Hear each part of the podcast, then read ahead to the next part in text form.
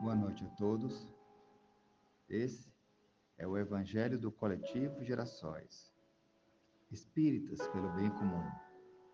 Hoje, 27 de agosto de 2023, trazemos o capítulo 21 do Evangelho segundo o Espiritismo,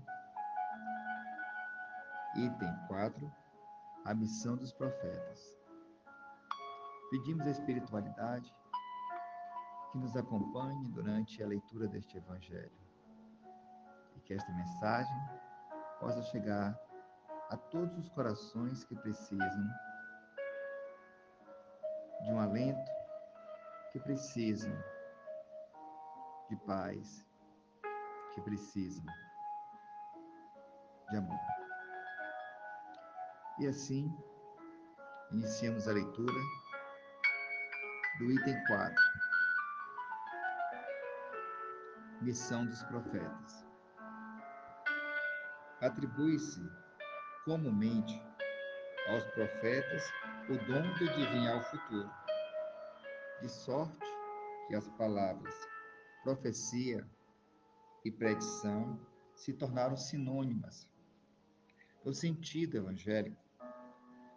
A palavra profeta tem mais extensa significação. Disse de todo enviado de Deus, com a missão de instruir os homens e de lhes revelar as coisas ocultas e os mistérios da vida espiritual. Pode, pois, um homem ser profeta sem fazer predições? Aquela era a ideia dos judeus ao tempo de Jesus.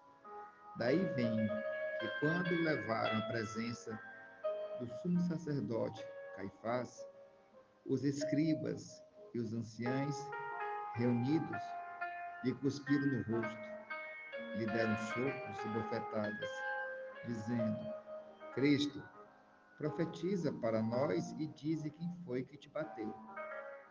Entretanto, deu-se o caso de haver profetas que tiveram a presciência do futuro, quer por intuição, quer por providencial revelação, a fim de transmitirem avisos aos homens.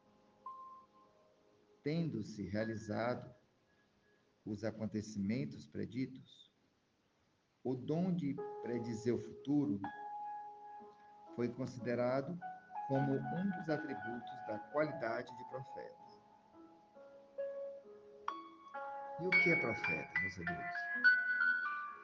Como o texto falou, é uma pessoa que anuncia os desígnios divinos, que prediz acontecimentos por inspiração de Deus. À época de Jesus, os profetas faziam isso. Com a vida de Jesus, o Cristo, onde muitos não acreditaram que ele era filho de Deus o enviado, esse espírito de maior envergadura, governador planetário do nosso planeta, que veio nos ajudar a evoluir, não veio pela força, não veio de maneira mística, nem veio atender os pedidos grosseiros e ignorantes dos homens. Cristo sabia quem estava ali desferir as, as agressões. Mas não é assim e nem foi assim que ele resolveu. Ele mostrou que há outras maneiras de se entender a vida, de se compreender o passado e até mesmo de se predizer o futuro. Por isso, com a terceira revelação, podemos entender que os médios de hoje e de todos os tempos se assemelham aos profetas. Mais do que isso, temos a razão que pode nos levar a compreender que o futuro, o fruto dos nossos atos vão gerar consequências. E a inteligência, junto com a razão, uma forma de predizer o futuro. E assim, encerramos o Evangelho dessa noite, agradecendo a toda a espiritualidade que nos acompanha, a todos que possam vir, desejando uma ótima semana e dias melhores. E lembrando que a melhor forma de ver o futuro é prestar atenção nos, nos nossos atos no presente, porque eles gerarão consequências futuras para nós. Muito obrigado. Boa noite.